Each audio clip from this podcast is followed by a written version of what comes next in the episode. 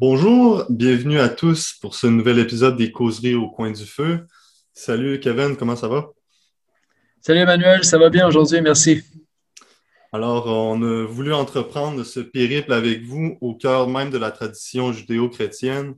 Euh, on a commencé euh, avec le BABA euh, qui compose cette tradition. On a ouvert le bal en parlant un peu de la question de la croyance. Et maintenant, en fait, on a enchaîné la semaine dernière avec la foi. Euh, la foi qui est une vertu. Dans ce que j'ai appelé les rudiments théologiques, aujourd'hui, on, continue euh, en discutant un peu de l'espérance. L'espérance, cette petite vertu oubliée. Très bien. Alors, euh, pour commencer, on a pensé vous lire un petit extrait d'un poème déjà connu de Peggy, un poème écrit en 1912, le poème Le porche du mystère de la deuxième vertu. Alors, la citation va comme suit. Ce qui m'étonne, dit Dieu, c'est l'espérance. Je n'en reviens pas. Cette petite espérance qui n'a l'air de rien du tout, cette petite fille espérance, immortelle. En réalité, c'est elle qui fait marcher les deux autres, et qui les traîne, et qui fait marcher tout le monde, et qui le traîne. Car on ne travaille jamais que pour les enfants. Et les deux grandes ne marchent que pour la petite c'est elle, cette petite, qui entraîne tout. Car la foi ne voit que ce qui est, et elle, elle voit ce qui sera. La charité n'aime que ce qui est, et elle, elle aime ce qui sera. La foi voit ce qui est, dans le temps et dans l'éternité. L'espérance voit ce qui sera, dans le temps et dans l'éternité. Pour ainsi dire, le futur de l'éternité même. La charité aime ce qui est, dans le temps et dans l'éternité. Dieu est le prochain, comme la foi voit. Dieu est la création. Mais l'espérance aime ce qui sera, dans le temps et dans l'éternité. Voilà, fin de la citation. Alors, ce texte met bien la table pour débuter notre, euh, notre épisode, notre échange sur l'espérance. Oui, oui, décidément. Alors, euh, Manu, justement, pour commencer, on entend souvent parler de l'espoir et de l'espérance, deux mots qui se ressemblent drôlement en français. Alors, peux-tu nous éclairer un peu sur la proximité de ces deux mots et sur leurs différences surtout? En fait, est-ce qu'il s'agit de la même chose? Oui, donc les deux mots, on sait qu'ils viennent de la même racine latine, spes, mais cette racine s'est développée différemment dans le français.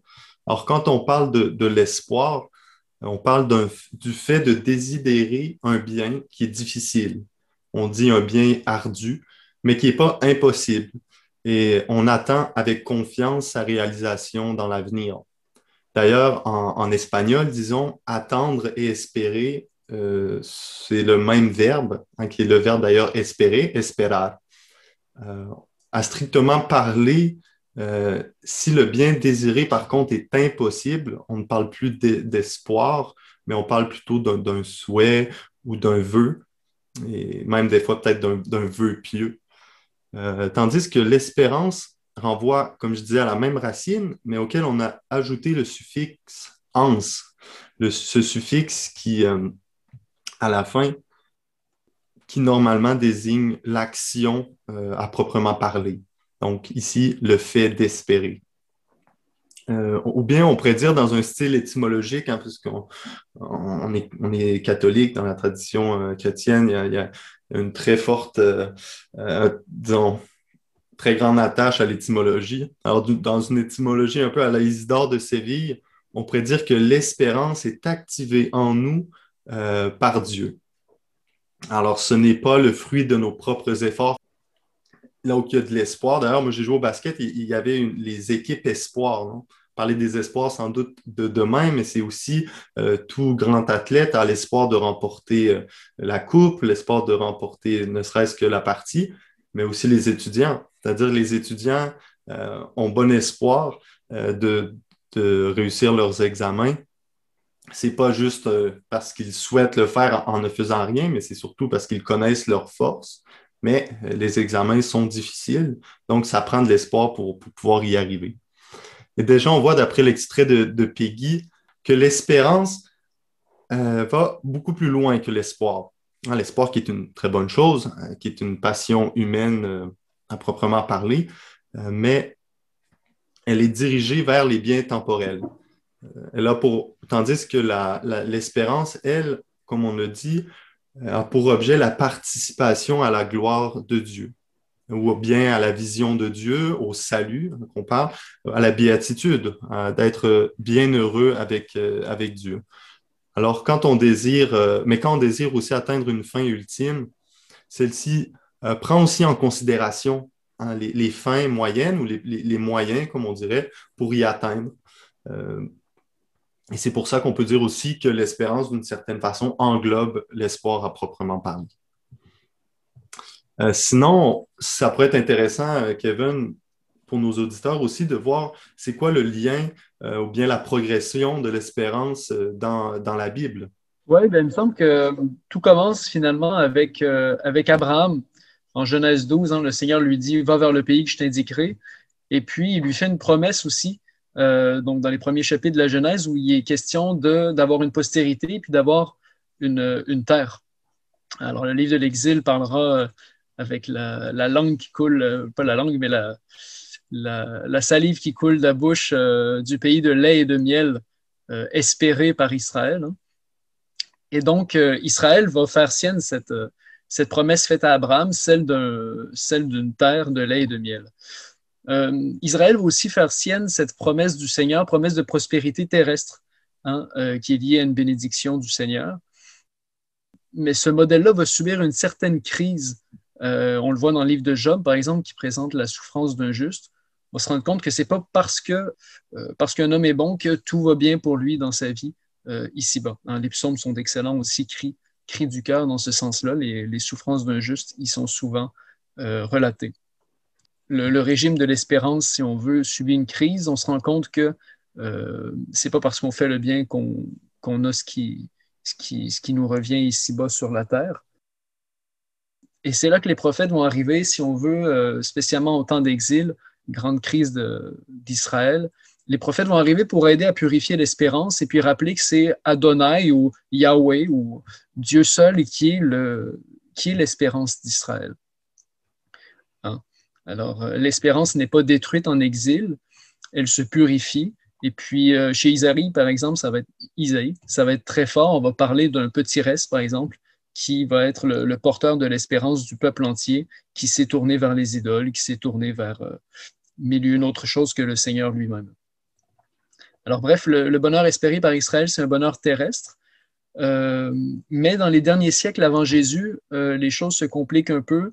Dans le livre de la sagesse, notamment, arrive l'espérance d'une vie immortelle qui n'était pas tout à fait présente avant, et l'espérance aussi de la résurrection qui est présente dans le livre des Maccabées et puis dans le livre de Daniel, et qui n'est pas partagé par tout le peuple juif, mais qui commence tranquillement à faire son chemin. Euh, et puis, euh, voilà, ensuite, Jésus, évidemment, euh, changera la donne. Parle-nous-en donc un peu, justement, avec la, question de la, résurrection. Parle-nous donc un peu de, qu'est-ce qui change, dans le fond, avec, avec Jésus, avec, avec son avènement, avec le Nouveau Testament? En fait, ce qui était un peu flottant après le livre de Daniel par rapport à la résurrection des morts, hein, on le voit quand Jésus parle avec les Sadducéens, avec les pharisiens. Alors, les pharisiens, eux, croient en la résurrection, les Sadducéens, non. Euh, donc, c'est objet de tension dans les sectes juives. Euh, à partir de la mort et de la résurrection de Jésus, quelque chose de très clair qui s'affirme, c'est que la résurrection devient l'objet premier de la foi. Euh, chez Saint Paul, c'est très fort. Hein. Si le Christ n'est pas ressuscité, vaine est notre foi. Euh, voilà. Et puis, tout ça est lié aussi, la résurrection du Christ, à, son retour, hein, son retour qui est attendu, le second retour. Et ça, c'est très fort aussi à l'ère apostolique, donc les années 50, 60, 70, 80 du christianisme. Les lettres de Paul, surtout la première aux Thessaloniciens, on sent que l'attente du retour, elle est, elle est imminente. Le, retour devrait être imminent, etc. Euh, et, il y a toute une conduite chrétienne qui est liée à cette espérance qui attend un retour très, proche, très prochain. Alors, il y a une certaine tension aussi dans le Nouveau Testament qui s'observe entre le royaume qui est déjà là et le royaume qui n'est pas encore là. Hein, le royaume où Dieu sera tout en tous, où l'homme sera semblable à Dieu, comme dit Saint Jean dans sa première lettre. Euh, royaume qui sera une cité céleste, etc., présenté dans l'Apocalypse. Donc, il y a ça qu'on attend dans le Nouveau Testament et il y a aussi euh, les arts de l'esprit qui sont déjà donnés et euh, qui donnent déjà de vivre en enfant de Dieu, qui donnent déjà de, une certaine assurance de notre espérance finalement. Alors, il y a une tension entre le déjà là, pas encore. Et euh, voilà, donc si on voulait, mettons, euh, euh, faire une analyse plus poussée, on pourrait lire le, huitième chapitre de la lettre aux Romains au complet, là, qui est comme une charte de l'espérance. Alors, ce que je vous propose, c'est juste ici deux, trois versets. Donc, je vous, je vous lis les versets 18 et 24-25. J'estime en effet qu'il n'y a pas de commune mesure entre les souffrances du temps présent et la gloire qui va être révélée pour nous. Nous avons été sauvés, mais c'est en espérance. Voir ce qu'on espère, ce n'est plus espérer. Ce que l'on voit, comment peut-on l'espérer encore? Mais nous qui espérons ce que nous ne voyons pas, nous l'attendons avec persévérance. En effet, si Dieu est pour nous, qui sera contre nous? Donc, c'est des mots très forts de Saint Paul hein, qui rappellent que l'espérance est fondée sur le, témoignage de l'amour de Dieu, un témoignage solide en la mort et la résurrection de Jésus, une, euh, une espérance aussi qui se nourrit dans la prière. Alors, euh, ça, on n'en parle pas très souvent, euh, mais notamment par le Notre Père qu'on connaît tous. Les demandes faites dans Notre Père, elles sont toutes liées finalement à l'objet de notre espérance qui est d'être en présence de Dieu pour l'éternité finalement. Hein, que ton règne vienne, que ta volonté soit faite. Hein, pourquoi demande-t-on que sa volonté soit faite sinon pour un jour être totalement admis en sa présence? Et euh, voilà, donc prière comme école de l'espérance, prière comme lieu de purification pour relativiser les souffrances présentes et euh, les mettre à la lumière de la gloire qui va se révéler en nous. Et quand, quand tu parlais, euh, Kevin, aussi des, des arts, on s'entend bien que ce n'est pas les arts, les beaux-arts ni les arts libéraux, mais bien justement de, déjà comme avoir un avant-goût, une certaine avance de qu'est-ce qui va venir à la fin, euh, des temps euh, se compléter euh, dans ce déjà et le, pas encore. Oui, merci. C'est un vocabulaire, plutôt un mot du vocabulaire maritime qu'on n'utilise plus beaucoup aujourd'hui, effectivement. Alors, Manu, moi, j'ai une question à te poser. Alors, comment est-ce qu'on peut vivre la, tension comme chrétien entre cette, cette espérance, finalement, euh, qui est espérance d'un salut final, d'être mise en présence de Dieu. Et cette espérance aussi, comme dit Saint Pierre, qui est une espérance vivante, qui est vraiment enracinée dans notre vie d'aujourd'hui et qui nous pousse aussi euh, à, transformer le monde qui nous entoure, les injustices qui nous entourent, pour en faire finalement un lieu où déjà la volonté de Dieu semble être davantage faite. Ah oui, c'est une, une excellente question. D'ailleurs, c'est une question qui a été euh, tournée, retournée euh, euh, de, de, tout bord, tout côté dans les deux, les deux dernières, les deux derniers siècles. On parle beaucoup de, à partir de la Révolution française, on parle beaucoup d'eschatologie, hein, l'eschatologie qui est, dans le sens purement chrétien du terme, sur tout ce qui a trait aux fins dernières. Euh, le jugement dernier, le jugement universel, mais il y a eu comme un, retour de, l'eschatologie, une, certaine eschatologie athée, euh, les visions, disons, salvifiques du développement et euh, de la forme parfaite de l'achèvement de la, du genre humain. Notamment dans les grands, on a vu ça notamment dans les grandes idéologies du siècle dernier. Et il, y a, le livre d'Ernest Bloch qui a fait, euh, qui a fait couler beaucoup d'encre, le principe, espérance, euh, qui appelait. Ernest Bloch est un philosophe marxiste. Par contre, on voit que ces horizons qui sont euh, extramondains, sont, pardon, on voit que ces doctrines qui sont sans horizon vraiment extramondains, c'est des doctrines qui sont appelées à se réaliser dans l'ici et maintenant, à proprement parler, euh, s'épuisent.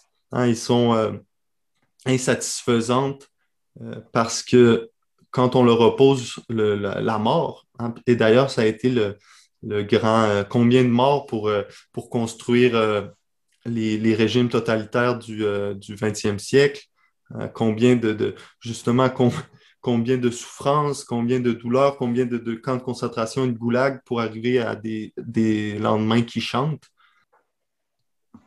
face à ça, face au scandale de, la souffrance, euh, face à l'implacabilité de la mort, ils sont incapables de, faire sortir un vrai sens. Jacques Maritain, dans son, dans son livre fameux et infameux, euh, Humanisme intégral, parlait de l'idéologie marxiste et il disait l'essentiel est bien sans doute ce qui se produira plus tard, après la dictature du prolétariat, après la phase nécessaire et transitoire de socialisme d'État. Mais de cet essentiel, hein, de ce qui doit venir après, on ne dit jamais rien. Et l'on ne peut rien nous, euh, rien nous en dire. Ce serait versé dans l'idéal. Ah, ça, c'était la fin de la citation de Maritain. Alors, on voit que c'est. On, promet toujours quelque chose au nom d'une vérité, mais d'une vérité qui se refait toujours, comme l'idéal aussi se refait toujours. Euh, alors, on voit que ces, eschatologies athées nous poussent, nous, aujourd'hui, euh, comme chrétiens, à proposer et reproposer euh, sans cesse la puissance actuelle subversive, en déstabilisatrice de, l'espérance. C'est elle qui entraîne toute notre, existence. Hein. sur, les, chemins de, l'espérance, dans les chemins de notre vie, pardon, sur cette vie comme on est, est en, pérégrination, en, pèlerinage vers Dieu d'une certaine façon. Euh, l'espérance est ce qui nous permet de, tenir bon. Euh, et c'est ce qui fait que la mémoire de l'avenir transforme toujours le présent. En la mémoire de ce que Dieu veut nous donner vient nous renouveler. Et l'attente du salut déjà accompli en Christ, euh, qui n'est pas encore réalisé dans l'histoire. Hein, c'est ça l'objet de notre espérance. Et on voit, comme tu disais, qui est un lien excellent, c'est le lien de l'espérance avec la prière et la providence divine. Hein. La prière est l'interprète de l'espérance. On prie pour rendre grâce à Dieu, mais on prie aussi pour recevoir des moyens qui sont nécessaires par rapport à nous pour arriver à Dieu et ainsi fuir le mal, fuir les tentations. Euh, et dans la situation dans laquelle on se trouve, c'est pourquoi il est juste et bien de prier pour la fin de, la pandémie et de l'espérer. Euh, parce que si on croit profondément que euh, prier pour cela, ça va nous permettre à nous personnellement de nous rapprocher plus de Dieu, mais rapprocher peut-être plus le monde aussi à Dieu. Parce qu'on voit que les biens temporels, quand même, c'est pour ça qu'on dit que l'espérance enveloppe l'espoir, parce que les, biens temporels aussi dépendent de Dieu, mais toujours en vue d'un bien qui est plus grand, d'une béatitude, du bonheur éternel. dans la même direction, Kevin, peut-être que tu pourrais nous dire quelques mots sur la vertu d'espérance, hein. comment est-ce qu'elle devient aujourd'hui, euh, maintenant, un antidote à la morosité euh, qu'on peut vivre ou ce, à quoi bon d'être dans un monde hyper technique, un monde, un monde aussi hyper exigeant sur le, sur le plan personnel, un monde auquel on est toujours devant nos écrans à regarder des choses, toujours interpellé par, par les images et par tout ce qu'on nous propose. Ben c'est une bonne question. Hein. Euh, alors, j'ai vu un film récemment de, Sainte-Joséphine Bakita sur Sainte-Joséphine Bakita. Et puis, c'est une femme, elle, qui était esclave en Afrique et qui était apôtre de joie partout où elle allait, euh, même si elle avait, en gros, la pire vie possible, c'est-à-dire vraiment une vie d'esclave complètement soumise à ses maltraitée, etc. Et pourtant, elle était apôtre de joie. Alors, euh, l'espérance, finalement, qui l'animait a été euh, un moyen de transformer le cœur d'un euh, de ses maîtres.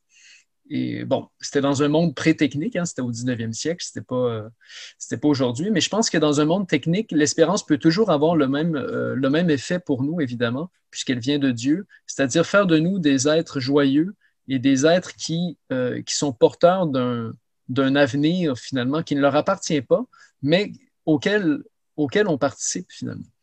Hmm. Alors, Kierkegaard avait une, citation un peu rigolote, là, je le, paraphrase de mémoire. Le désespoir est le secret de la vie intramondaine, hein, le secret de la vie païenne. Alors, ça me fait toujours un peu, un peu euh, rigoler de penser à ça. Et, c'est vrai que pour nous, l'espérance, c'est un, secret pour sortir finalement de, euh, de, l'enfermement qu'on peut vivre dans une perspective uniquement euh, mondaine, où il y a juste la, réalité terrestre qui est envisagée. Parce que notamment, l'espérance, bon, elle nous donne la joie du Seigneur, mais elle nous décentre aussi de nos petits projets. Elle permet de relativiser aussi les, les, petits projets et les petits échecs qu'on peut vivre au quotidien. Hein, elle recentre notre, notre regard vers la joie à venir, puis elle est déjà acquise par le mystère pascal de notre Seigneur. Il n'y a, pas... Euh, euh, a pas à attendre autre chose. c'est déjà réalisé, puis nous, on, attend le, la, réalisation complète dans le deuxième retour du, Seigneur, mais c'est déjà là, c'est déjà donné. Et c'est comme ça qu'on peut apprendre à vivre une vie authentique. On vit à une époque où on cherche beaucoup l'authenticité, puis justement, il y a une grande contradiction euh, avec ce monde constamment devant l'ordi, puis euh, ce monde hyper technique aussi. Euh, cette recherche de vie authentique, finalement, comment est-ce qu'elle peut être possible euh, si on fuit la question du rapport à la mort, si on fuit la question du rapport à la souffrance? Il me semble que c'est au creuset euh, de notre vie, justement dans nos morts, dans nos souffrances, que l'espérance peut nous donner l'élan pour vivre cette vie authentique hein, à la lumière de la résurrection, à la lumière d'un avenir qui nous est déjà donné. Donc ça, c'est pour les philosophes, c'est une réponse à Heidegger. Voilà. Exactement. Alors, euh, et l'espérance, finalement, aussi, on a beaucoup cru dans l'histoire que c'était quelque chose de très individualiste, hein, que euh, les, chrétiens n'avaient que pour souci le, salut individuel de leur âme. Mais euh, au 20e siècle, ça a été beaucoup, et ça a peut-être été effectivement cautionné par l'un ou l'autre excès de, piété romantique, mais ça a été euh, beaucoup euh, resitué cet élément-là au XXe siècle par des grands théologiens, notamment le, cardinal Henri de Lubac dans son livre euh, Catholicisme et son, ami, le cardinal Jean Danielou.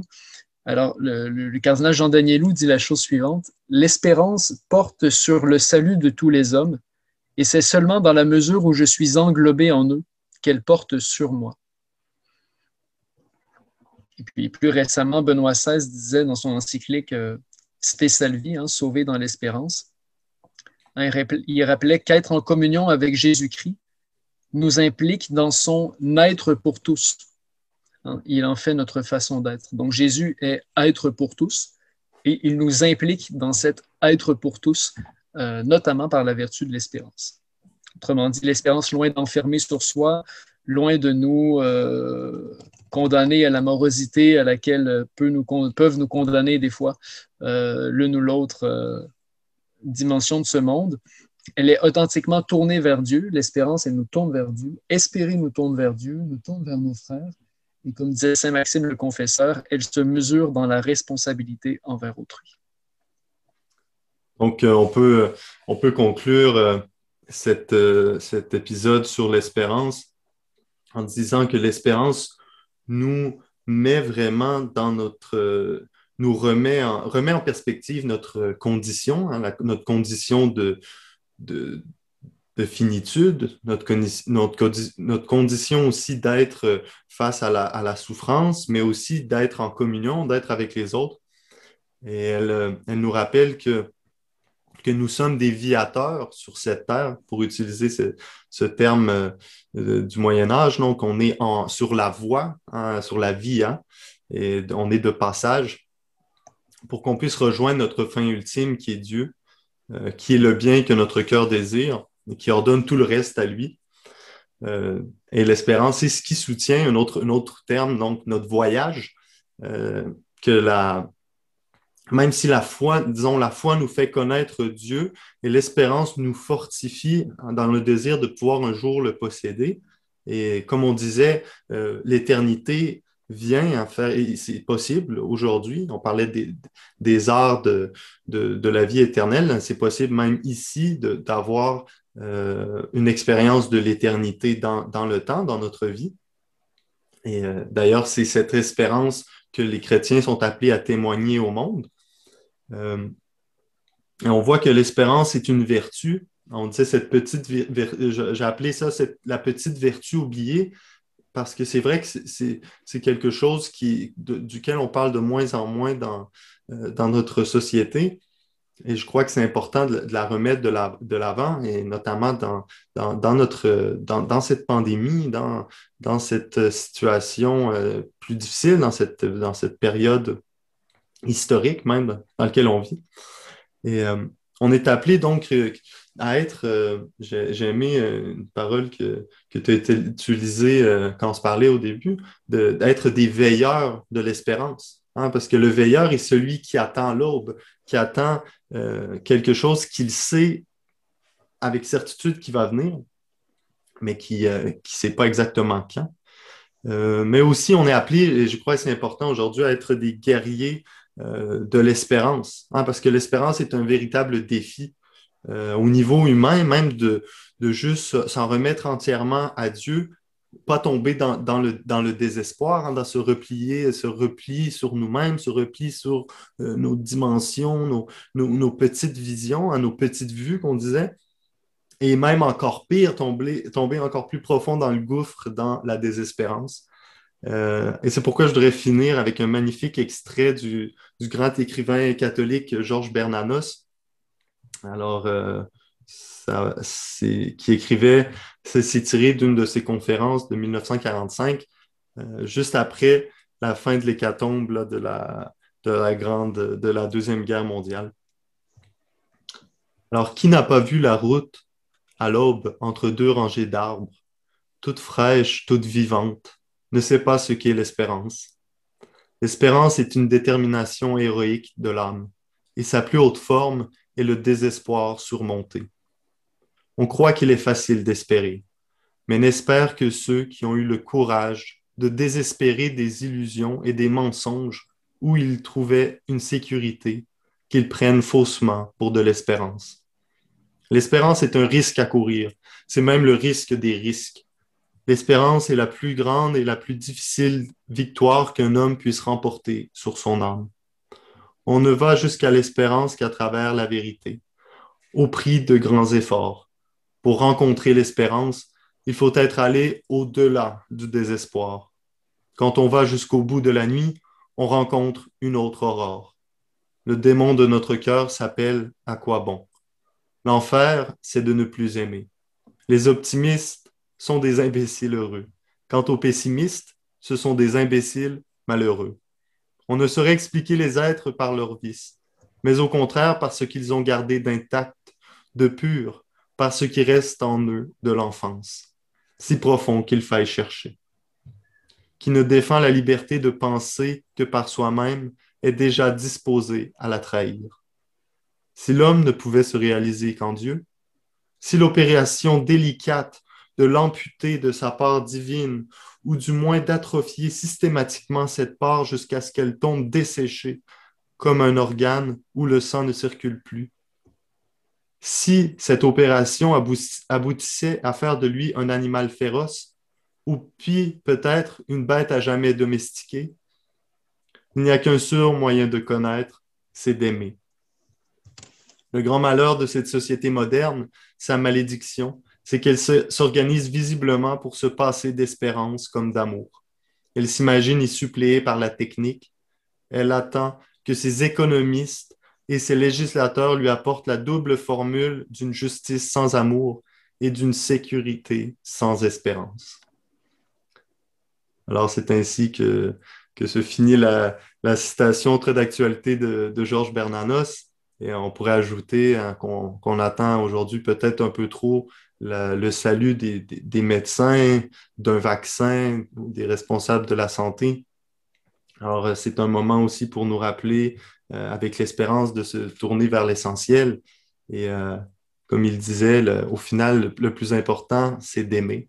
Alors, dans, la, prochaine, dans notre prochaine euh, causerie, on, va justement traiter la, dernière et, disons, la reine des vertus théologales, qui est la charité. Alors, merci, merci à vous, merci aux auditeurs. On a été un petit peu plus long cette fois, mais j'espère que ça en aura valu la peine. On vous invite, comme toujours, à, vous abonner nécessairement, mais aussi à commenter et à partager. Commenter, partager, ça va, ça va nous aider, ça va aider la chaîne, ça va aider aussi les gens qui, qui, cherchent, qui se posent des questions, qui, qui espèrent. Alors, merci, merci Kevin, puis on, se revoit, on se revoit bientôt. Salut, à la prochaine.